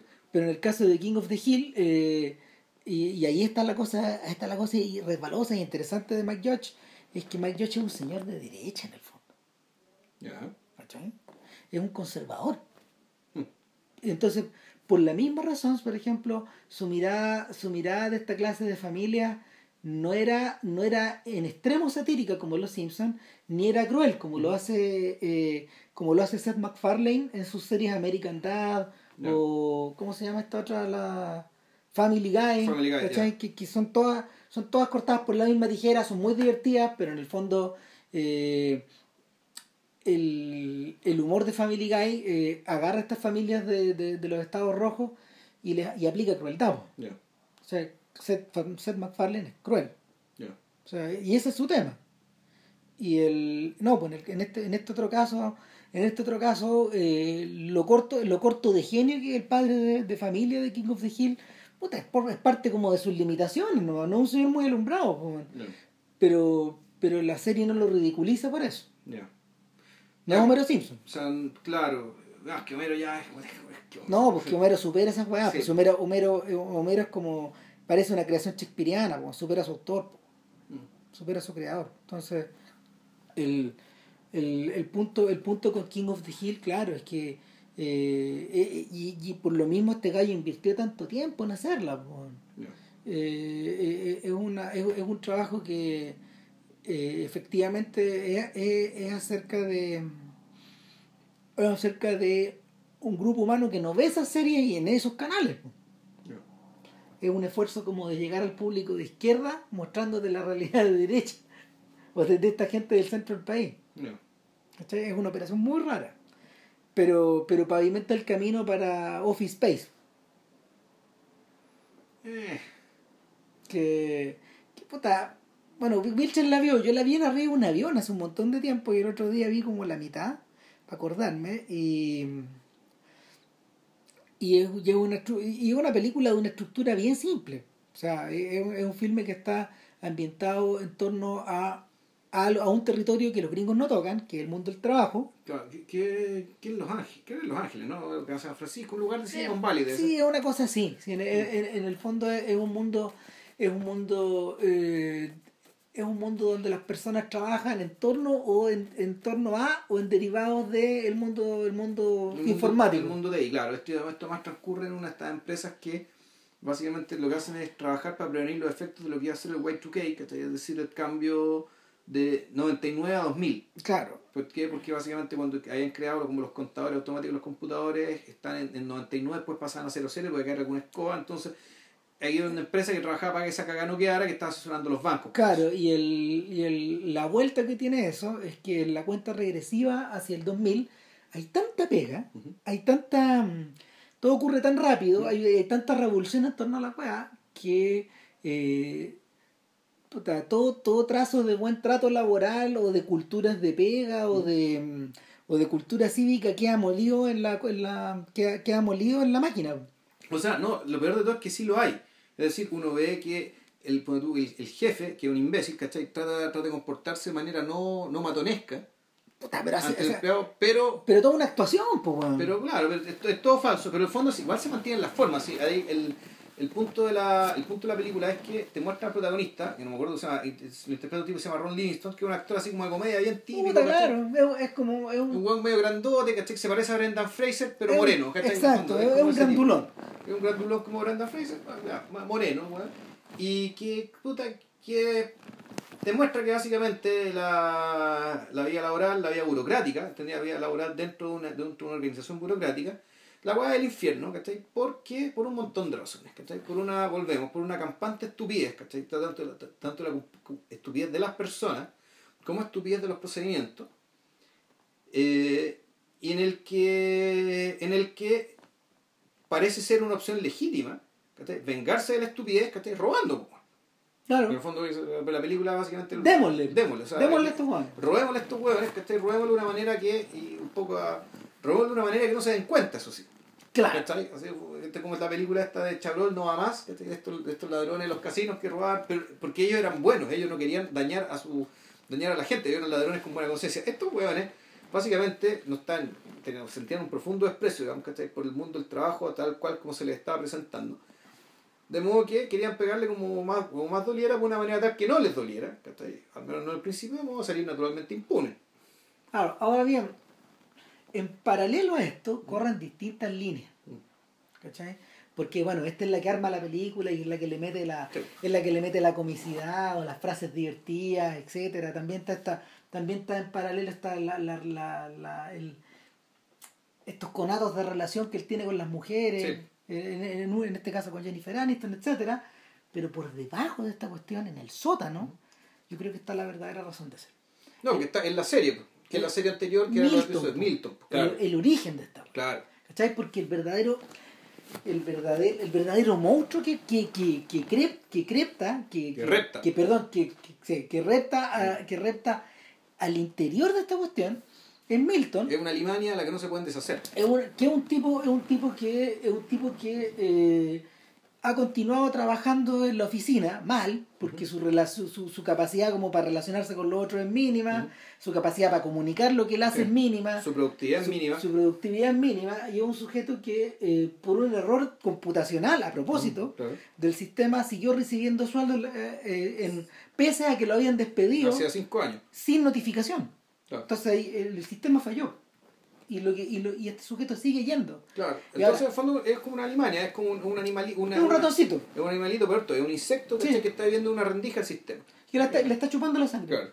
¿Y, ¿Y, qué es lo que pasa? Eh, el jefe, que no es hueón, o sea, es, es hueón, pero no es idiota. es un imbécil, pero no es estúpido. Exactamente. Eh, este sujeto se venga de eso, porque, no sé, pues, él, él se da cuenta de que Milton es, un, que Milton es, una, una sanguijuela, que lo tiene, le tiene en la pata aquí, le está chupando sangre, le chupa recursos, le chupa tiempo, etcétera Le chupa espacio. Claro, pero ¿qué es lo que hace? Eh, en vez de echarlo, en vez de liquidarlo, lo empieza a rinconar. Lo empieza a rinconar, le dice cámbiate para acá, cámbiate para allá, le quita, lo, lo deja en su dignidad y, y, lo, y lo aplasta, y lo aplasta, y lo aplasta. Le, quita, le quita hasta una grabadora que tenía que le gustaba mucho. Una, una, claro, una, weá que, que, parece que se la robó a él, digamos, pero como que este bueno espera que se encariñe con la weá y luego se la quita. Se la quita Entonces lo que, lo que él hace es comportarse como un bully.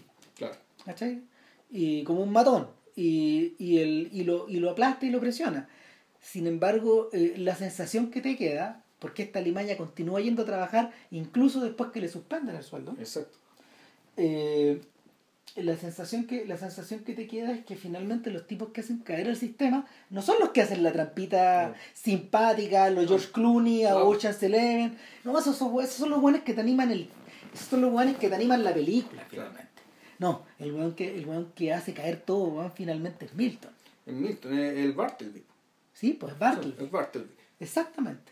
O sea, y, ahí, ahí en, en, esta, en esta versión adulta de un Vives, uh Porque eso es, en el fondo, físicamente también se parece. Es flanco, súper rucio, tiene tiene unos, tiene, tiene unos lentes que le, le, como, se llama, que le, que le amplifican los ojos de cara a la cámara. habla como un gruñido. Eh, habla como con gruñido, eh, habla solo y está, está repleto de erupciones su cara. aparte está interpretado por este actor que es como de los Cohen también. Y, y, es, un, es un habitual también en los filmes de Yach y que es un tremendo actor ese sujeto. Eh, que, que físicamente eres gordo, entonces está, eh, está, está, tan Gordo, incómodo, bueno, Claro, transpirado, todo chorreado, ¿cachai? Entonces, eh, la sensación de que, de que, este, de, que, de, que este personaje está al borde del humano, ¿cachai? Hasta cierto punto hay un, hay un, hay un, hay un, hay una leve, hay una leve área del círculo en la que se intersecta con el círculo de David Lynch. Otro conservador, un señor muy conservador, ese señor es republicano también, no olvidemos. Claro, pero no sé si votaría por Trump. no, pero, pero de idea republicana. de derecha. David Lynch es de derecha. O sea, él mismo lo ha dicho. dejémoslo clarito. Entonces, eh, eh, eh, en, esa, en esa área donde este buen, donde este buen intersecta este, este, este, este, este, otro datito. Y, y de cara a idiocracy, lo que ocurre en el fondo es la evolución obvia. O sea, lo que, lo que hace Judge es tomar prestada la premisa de Futurama, que es la idea de, de Stephen J. Fry, criogenizado durante mil años, que despierta en un New New York, en Claro. la nueva Nueva York, en el año 3001. Claro, con la diferencia de que Fry es tonto. Es tonto, pues si Fry, Fry, Fry tiene un problema, tiene un problema en sus ondas cerebrales, pues, cuando llegan los cerebros, weón, a conquistar la Tierra, el único weón con el que, que no pueden conquistar es Fry, pues, weón, porque está como por debajo de la línea en que ellos operan, pues, weón. La, la línea eléctrica en la que operan los cerebros y que interviene a los humanos, weón, este weón no, no, se transforma. De hecho, en ese capítulo es donde se, Idiocracy y Futurama se Se, montan. se topan, ya. Porque finalmente Fry es el hombre que libera a la humanidad por, Pero por su tontera. pero por su, por su idiotez. Claro. Pese a que en algún momento, eh, para poder liberarla, tiene que pensar. Claro. ¿cachai? Y, y lo que piensa eh, y la, la forma en que discurre la trampa es brillante. No, brillante. Sí, claro. Pero. O sea, todo gran idiota puede, puede Tener una gran idea. Una gran brillantez, digamos, en algún periodo de su vida. claro, claro. La, la weá que es anómala. Entonces, eh, claro, lo que ocurre acá es que el protagonista, que es Luke Wilson, es un Claro. sujeto que se somete a una investigación No, no, militar. o sea, es un experimento. Militar. él un tipo que era, claro, él era milico, él era el bibliotecario de un regimiento. Claro. Y sucede que, puta, te, están haciendo un experimento de criogenización, ¿cachai? Para que, eh, dado que tenemos tan buenos soldados, ¿cachai? Que, y estamos viviendo un periodo tan pacífico, ¿cachai? Que estamos perdiendo nuestras mejores unidades militares que nunca han visto acción. pues. Entonces, mejor a los mejores, dejémoslos criogenizados, ¿cachai? De modo que cuando explote la guerra, podamos recurrir a ellos y dejen la cagada, ¿cachai? Claro. Entonces, que tengáis un sí. ejército de. Que tengáis un ejército de puros Aquiles. Claro, de puro Aquiles, de puro Héctor. Schwarzenegger, weón, ¿cachai? qué sé yo. Y entonces, pero ah, hay que hacer el experimento, así que vamos a hacer el experimento Con con, este weón. con el weón que, con este weón que en realidad no es de nuestra mejor unidad, sino que es el promedio absoluto, es la Ah, mayoría absoluta en todo. Si se nos muere, no perdemos nada. No, no, no muere nada, no tiene familia, no tiene polola, no está casado, no- sus papás están muertos, no tiene hermanos, o sea, si este weón desaparece no le va a importar a nadie. Eh, Puta, entonces van y hacen el experimento y lo criogenizan y despierta mil años después. Después, también. 500 años 500 años después, ya, puta. 500 2000. 500 años después, y con la premisa cuál era, y eso es la, esta premisa es la que, con la que parte la película, que es que, que es la premisa darwinista en el sentido de que eh, como una vez que se acaban los predadores, los tipos que más se reproducen no son los, los más hábiles, los más inteligentes, los que más rápido se adaptan, sino que son los que se reproducen más rápido. Claro. Y sucede que en Estados Unidos los que se reproducen más rápido son los hueones tontos. Y entonces se muestra cómo de una pareja de una pareja, un astrofísico, weón, ¿cachai? Con una no sé qué otra cosa, con qué quiera esta ratipa, ¿cachai? Una, claro, una científica nuclear. Claro, no sé qué era, que ellos no tienen, no, no han tenido hijos porque no, la economía está Es tan mal, difícil. es tan difícil, un desafío tan grande. Hay que dedicarles tanto Claro, tiempo. eh, eh, Mientras que De, extinguido. entonces, claro, entonces en, una, en cambio en otra familia, que Del, del white trash, que Como Claro. estos weones, ya, un weón Juan que Pérez. tiene que, otra vez quedaste embarazada, weón, puta, sí, pero, y no te pusiste el condón. Y, y no, no, no, si va a decir, lo puse con Linda, que era otra bolola que tenía, y queda la cagada de fondo el tipo súper promiscuo, que tuvo como weón, 100 hijos, ¿cachai? Claro. Y que a su vez su hijo, ¿cachai? Tuvieron Su- 100 hijos Su hijo, 100 hijos. Entonces el mundo se llenó de esos hueones, ¿cachai? Mientras que eh, los intelectuales, estos, weón, puta, el tipo se murió tratando de masturbarse mientras va a hacer la inseminación artificial a la esposa que está muy viejo, weón. Cagazo. Entonces extinguen, entonces el mundo se llena de hueones. ¿Cachai? Y el tema es que, ¿quiénes son estos hueones? ¿Cachai? Puta, es el, el americano promedio, digamos, ¿cachai? Que le gusta el Monster, el monster Truck, ¿cachai? Que que es fanático del fútbol americano. Que toma Mountain Dew. que toma, que toma un montón de cerveza, ¿cachai? Que absolutamente. No, y esas bebidas, esas bebidas insulsas del centro del país, pues bueno, Claro, claro, puta. y, y gente poco informada, entonces, puta, por, muy, por mucho que Mike Jack sea de derecha, ¿cachai? La caracterización respecto de los que se reprodujeron y los que no se reprodujeron, puta, es clarísima, es clarísima, es clarísima la distinción entre los mundos, digamos, ¿cachai? Que está separado el país hace mucho tiempo. Sí. ¿cachai? Y después, ¿y qué pasa cuando, y qué pasa cuando eh, después de 500 años, ¿cachai? Este, el, el- este Joe Bauer, digamos, este, este milico se despierta, ¿cachai? Puta, se encuentra con un Estados Unidos que era muy parecido al actual. ¿cachai? Es muy parecido al actual Pero en este términos de los entretenimientos que tiene, la es- forma que se. Este weón espera ver platillos voladores, weón, gente weón, viviendo weón, 125 años. Claro. No, Claro, que encontráis puta ciudades llenas de basura, porque ya no saben qué hacer con la basura. Eh, el nivel de degradación llegó tan alto que la gente ya no toma agua, sino que toma Gatorade. sí. ¿Y por qué? Porque después de mucha de- con mucha campaña publicitaria, Gatorade básicamente convenció a todo el mundo que el agua solo sirve para el water. Y eso, porque Mm. a- además, riegan las cosas con Gatorade. Sí. Riegan, riegan los vegetales con Gatorade. Y crecen unas cagadas de plantas. No crece ni una hueá. Ah, Entonces, claro, la, la, la televisión espectáculo es básicamente un jackass permanente. Sí, puta, el mundo del Monster Truck amplificado por mil. Eh, y está, está también esta, está también esta idea de. ¿Cómo se llamaba esta cuestión que hacían? Eh, ah, sí, pues, todos los servicios de salud, por ejemplo, toda esta estructura como. Toda esta estructura de prevención social, está, como la gente ya no lee instrucciones, está convertida como un dibujito. Un dibujito, todo en bonito. Y si usted le duele la guatita, eh, aprieta el botoncito donde hay una guatita que como que, Claro. que como que duele. Entonces, la película está llena de eh, está llena de, de guiños, ¿cachai? A cómo va a ser, pero cómo ya es también. Exacto. O sea, a cómo- Finalmente eso es. O sea, uno incluso hasta podría decir, weón, el hecho de que las películas doblas, weón, ya es idiocracia, weón. Sí, po. Es idiocracia, no vengan con weas, ¿cachai?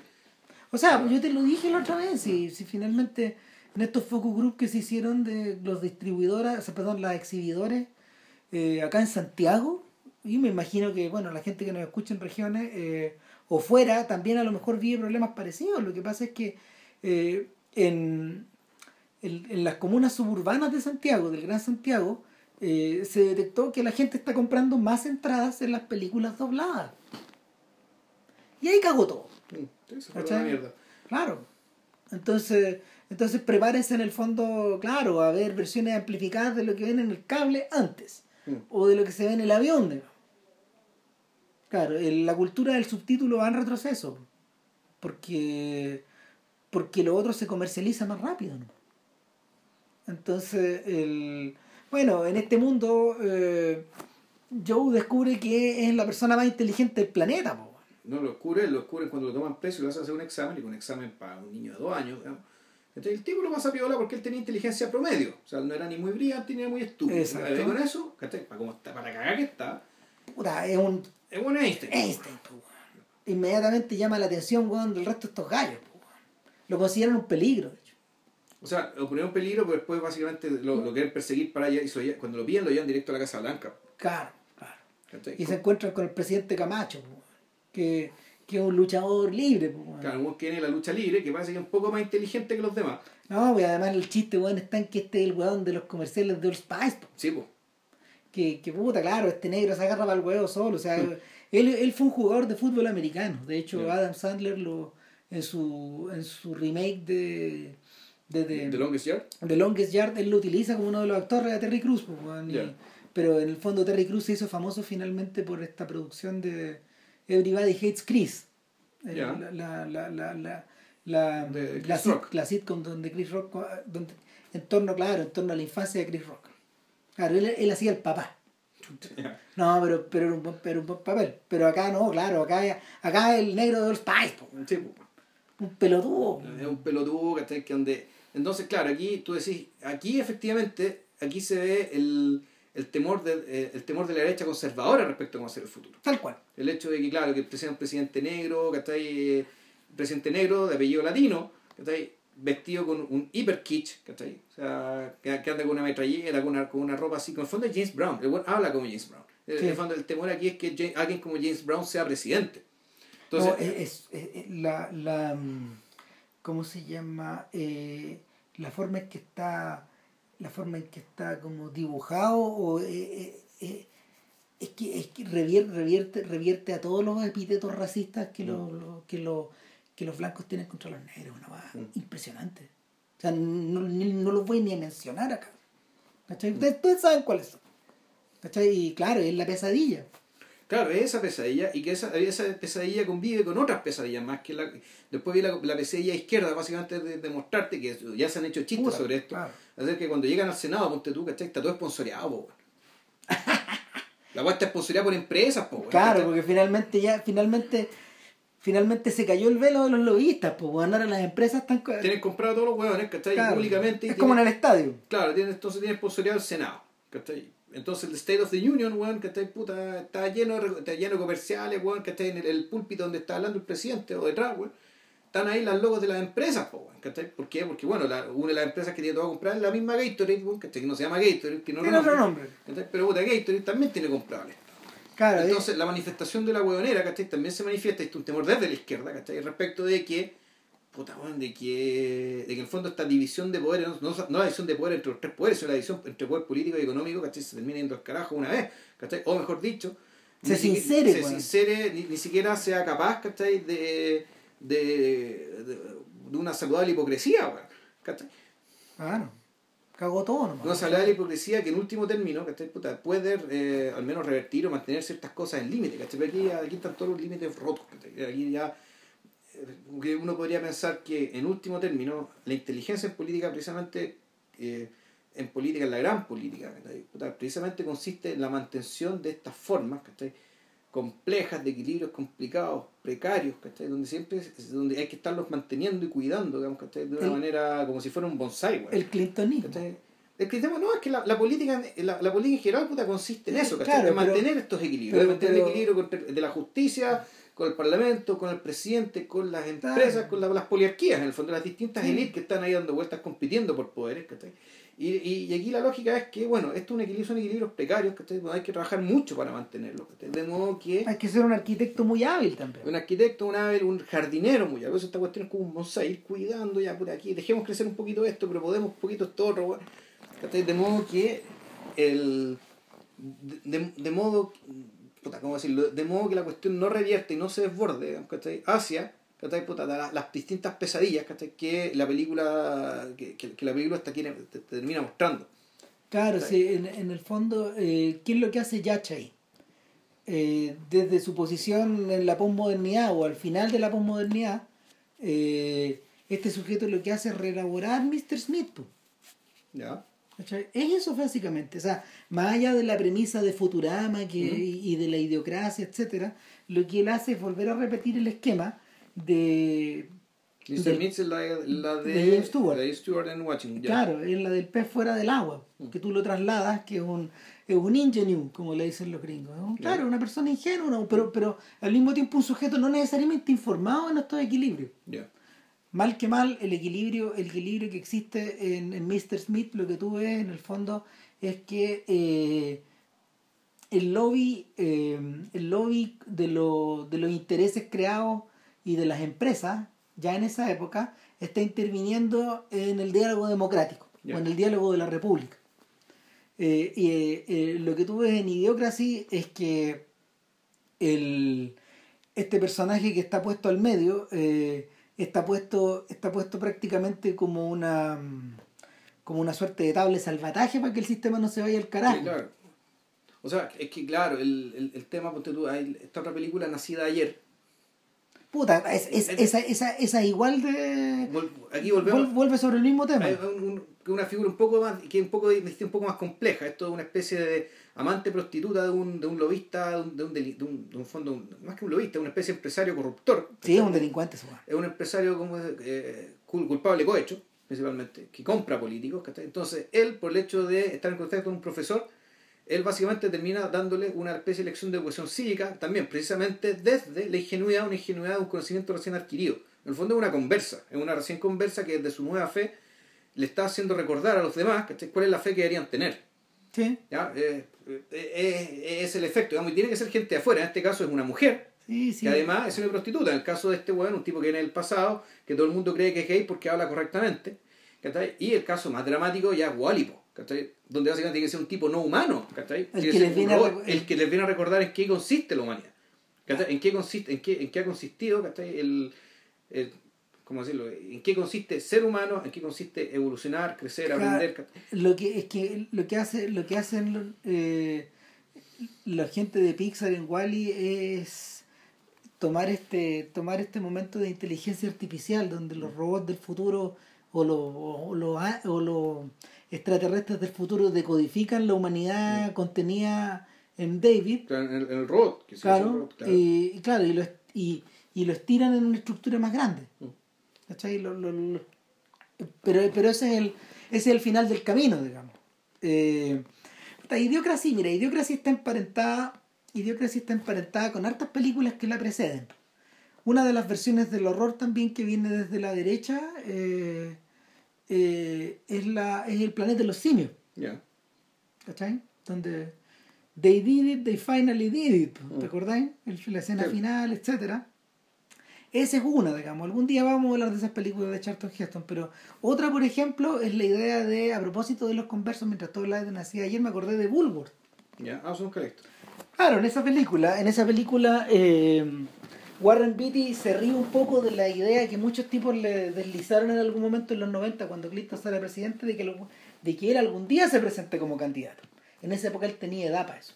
¿cachai? Tenía, o sea, estaba un poco más de 60 años. ¿no? Ya. Tenía la edad justa. Y, y claro, y, y él imagina, él imagina una historia de un insider que en algún momento, eh, para rebelarse contra su partido, él comienza a hacer idioteces y comienza a actuar al revés. Pero en este actuar al revés, Le este- sale todo bien. en este- no, claro, en este actuar al revés, él descubre que es Bernie Sanders. Claro, él, él descubre que quizás al ser un contrarian, un sujeto que va como que va al revés de lo que va remando el partido, finalmente logra captar el, la atención del público y la atención de la atención de su de sus propios de sus propios compañeros al final. ¿Cachai? Eh, pero lo, lo que tú tenías ahí, lo que tú tenías ahí es un sujeto que se convence de sus propias locuras Ya. en el, en el fondo. Eh, hay un proceso parecido en una película que es más compleja y más ambigua todavía que se llama El Candidato, con Robert Redford, que juegan con la idea de que se hizo 10 años después de, más o menos, casi cuando a cumplir 10 años de la muerte de Kennedy. Y, y jugaban con la idea de que este, este joven candidato, un proto Barack Obama, pero que era rubio, Era blanco, era blanco, Robert Redford, con la pinta de Redford, etcétera, es elegido, eh, se empieza a destacar del resto y empieza como a correr en paralelo y empieza a ganar adeptos en el fondo. Pero nadie sabe realmente quién es, es un poco el problema que tiene Guillermo ahora. O sea, ¿Quién es este weón? O sea, ¿en qué cree? Eh, em, ¿Puedo confiar en él? Pues los propios, los propios miembros del partido empiezan a hacerse preguntas. Y, y hay como ciertos niveles de desconfianza o de adhesión que va despertando de acuerdo a cada movimiento que haga. Pero lo, lo realmente ambiguo de esta, de esta historia es que ni él mismo parece estar seguro de quién es. Ya. ¿Cachai? Eh, ahora, puta, eh, Idiocracia es mucho más gruesa que eso. po. Sí, no, sí.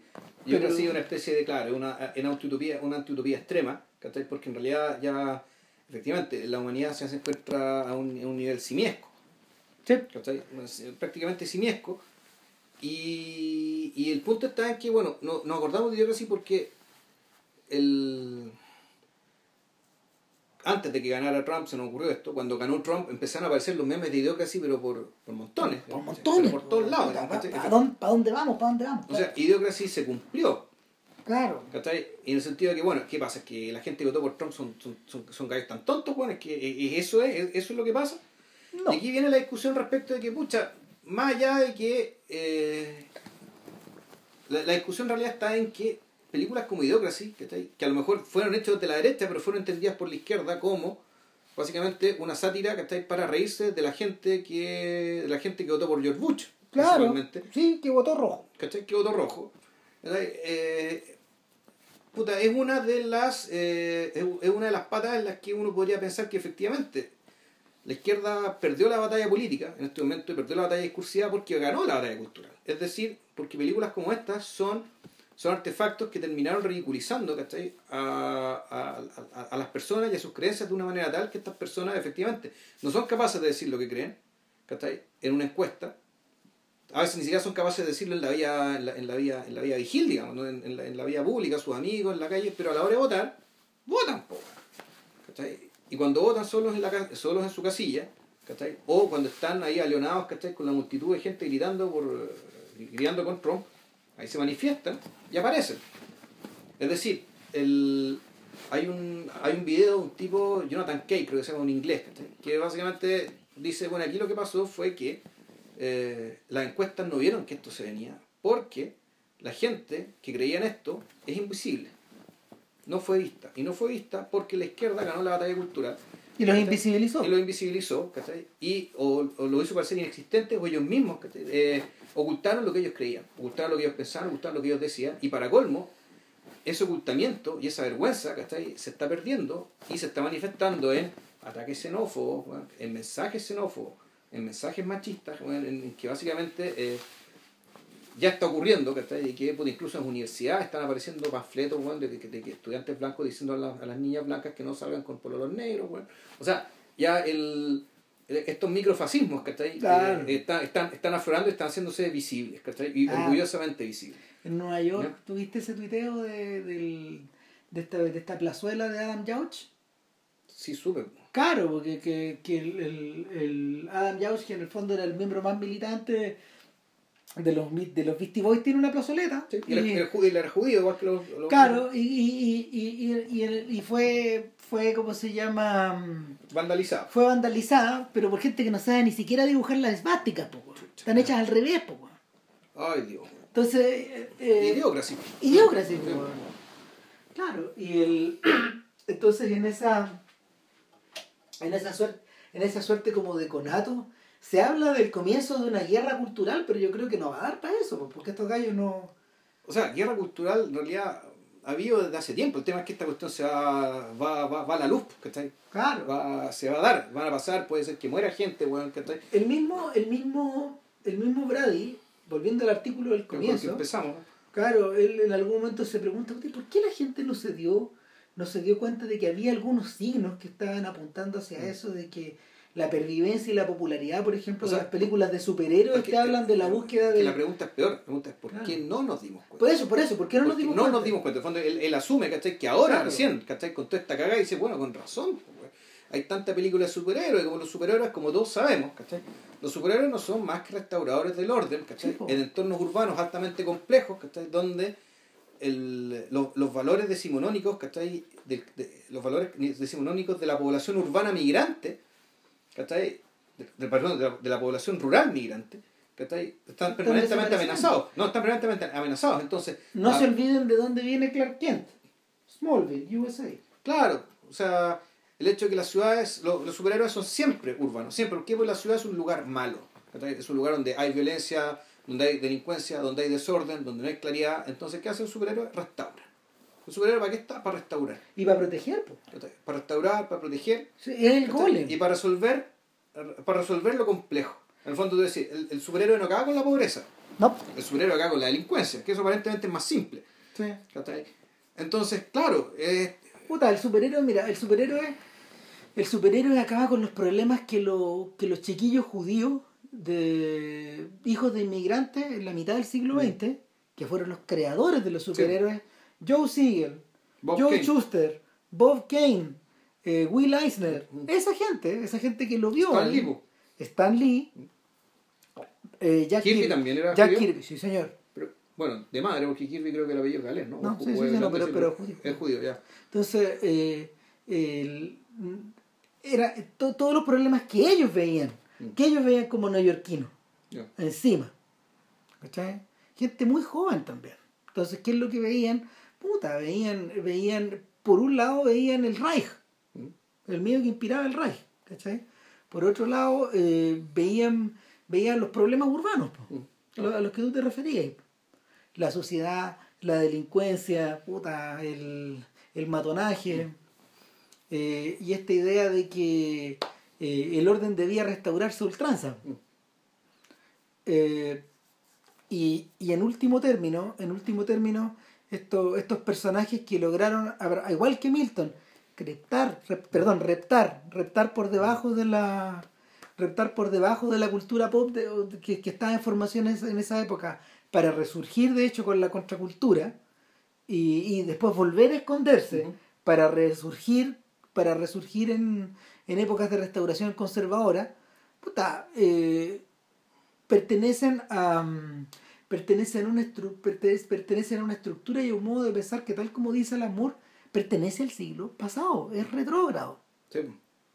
no debieran estar, no debiéramos estar discutiendo estas cosas pero las estamos discutiendo Claro, menos que efectivamente estéis decorando, que esta cuestión sirva como para decorar, ¿cachai? Este, este mito del siglo XX, puta, con diversidad, con complejización, ¿cachai? En el fondo ya ve- vestirlo, así como, bueno, el, el- el western, el western era intervención del siglo XX, ¿cachai? Pero a partir de una realidad del siglo XIX, exacto ¿cachai? Entonces, bueno, ya ahora sí que el western se murió, ahora el western tiene valor como historiográfico, digamos, ¿cachai? O Claro. anda a saber, digamos. Entonces, puta, cuando... Como mito fundacional, Claro, como mito de un país que se inventa por sí mismo. Pero el punto es que, pero hay, hay una diferencia, porque como el, como el, el superhéroes, ¿cachai? Son, son en el fondo son figuras divinas, ¿cachai? Porque tienen poderes sobrenaturales, son divinos, pues efectivamente pueden durar todo lo que duran en la medida que sean sustitutos de, Sí. ¿cachai? O sea, Ese, el, sustituto, el sustituto de lo religioso, ese es el problema, pues no te podéis deshacer de Superman y de Batman, pues. Parece que no, todavía no, pues, no, son inescapables por ahora. Parece No. que todavía no.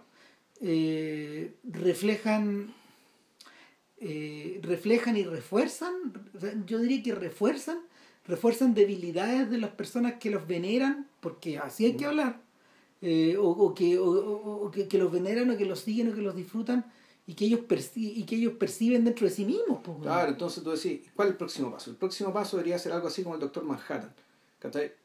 Pero creo que estamos demasiado amarrados a muchas cosas, ¿cachai? Para dar el salto hay muchos a- intereses creados a creer, no, más y más que intereses, un- un- esto, esto yo creo que es más primario, tiene que ver con temores y tiene que ver con, a- con, con el, con, con el aferrarse, ¿cachai? A ciertas certezas morales sobre todo, ¿cachai? Porque el Doctor Manhattan ya como está, y está en otra, ¿cachai? El No, doctor- el, doctor Manhattan, a ver, cuando uno, cuando uno lee Watchmen, no me voy a ni a referir a la película, de hecho. En este podcast no se habla. No se habla de esa película. Eh, Y ojo que la película, puta, es que es la cagada, porque la película al fondo no es tan mala. No, si no es tan mala, El problema no es una mala película, el No. problema es que no, no, no tiene, no tiene razón de ser, no tenía para qué existir. exactamente. Ya, No, eh, bueno. eh, eh, es una redundancia en el fondo. Exacto. El, el problema es que uno cuando lee, cuando, cuando, cuando uno lee Watchmen, uno lo puede interpretar como, no sé, una crítica, un retrato del siglo XX, un retrato de la era Reagan, todo lo que tú quieras, pero además es la historia de cómo un superhéroe, o la imagen de un superhéroe, el superhéroe final, se va. Es la historia de la fuga de Doctor Manhattan, de la partida, de alguien que se va. ¿Cachai? Porque no, ya no tiene uso para nosotros. Claro. O al revés. Claro. Al mundo ya no le sirve, ya no le interesa. No, po. No, no, o sea, de hecho la genialidad del personaje de Ozymandias, weón, es como es advertir eso desde el- Mm. quizás desde qué momento. Mm. Tu weón comprende esa weá y inventa este complot. Para para para permitirle para permitirle al doctor Manhattan irse. Claro, en ese sentido, por eso, te, bueno, y ahí está como la tragedia, ponte tú, de que, eh, claro, hay que crear un mito nuevo, ¿cachai? Para el siglo XXI. Sandman tampoco lo logró. No. Por lo buena que es, pero no aprendió. O sea, no se convirtió, no, no va a suplantar. Sus handlers, sus handlers, ¿cachai? No van a suplantar a los superhéroes.